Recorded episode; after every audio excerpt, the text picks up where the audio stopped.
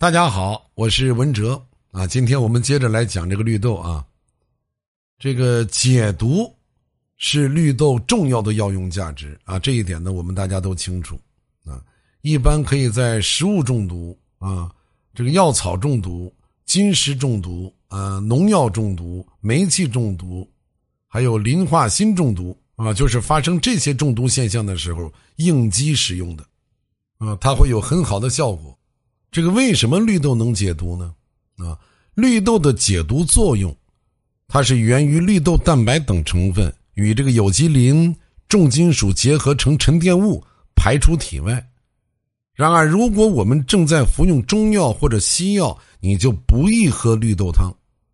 啊，这个很多人都知道，老人们更清楚。你喝中药呢，或者你现在身体有某一些疾病啊，正在用药，那你就不要喝绿豆汤。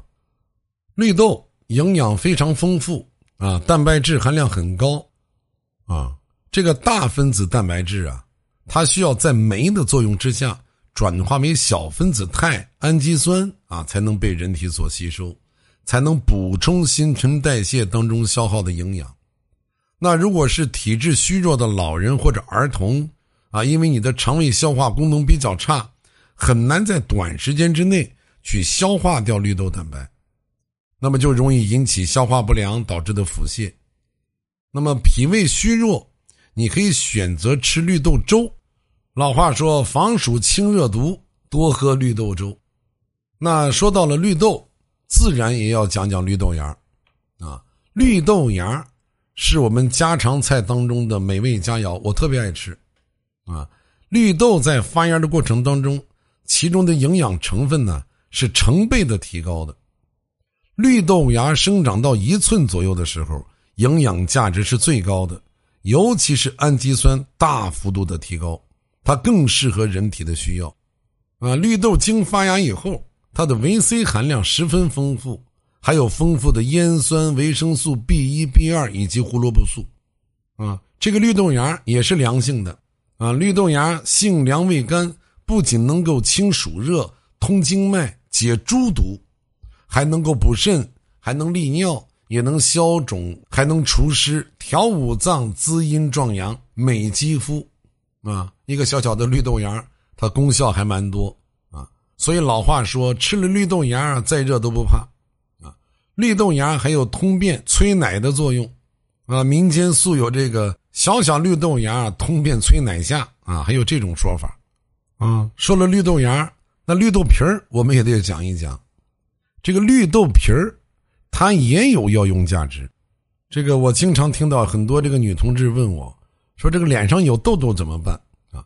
脸上有痘痘的成因很多，啊，处理的方法也很多，啊，我今天先给大家讲这种方法啊，就是把这个绿豆皮儿，给它磨成粉末，啊，用它来做面膜，对消除痘痘很有效，啊，大家不妨试一下啊。那么还有，就是我们做一个小袋子。把里面呢塞满这个绿豆皮，把它放到枕头里面。那么它的作用就是清凉、透气、散热快，能够降低头部的温度，符合中药当中头凉脚热的理论。啊，夏天呢就能去除头部聚集的热气，冬天呢就能减少因为暖气热、室内空气干燥造成的上火现象。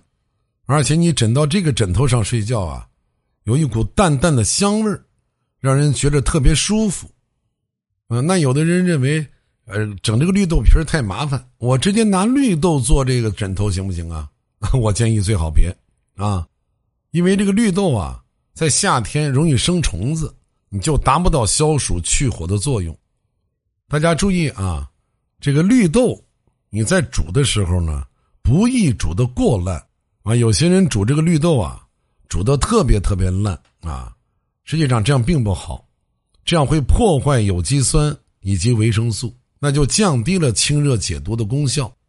而且啊，今天我还是要给大家再强调一下，你像我们民间相传的很多谚语当中啊，什么赛仙方当灵丹啊，不求医啊，什么什么之冠啊，比方说到秋葵、西瓜，说是这个水果当中的伟哥啊，这些呢。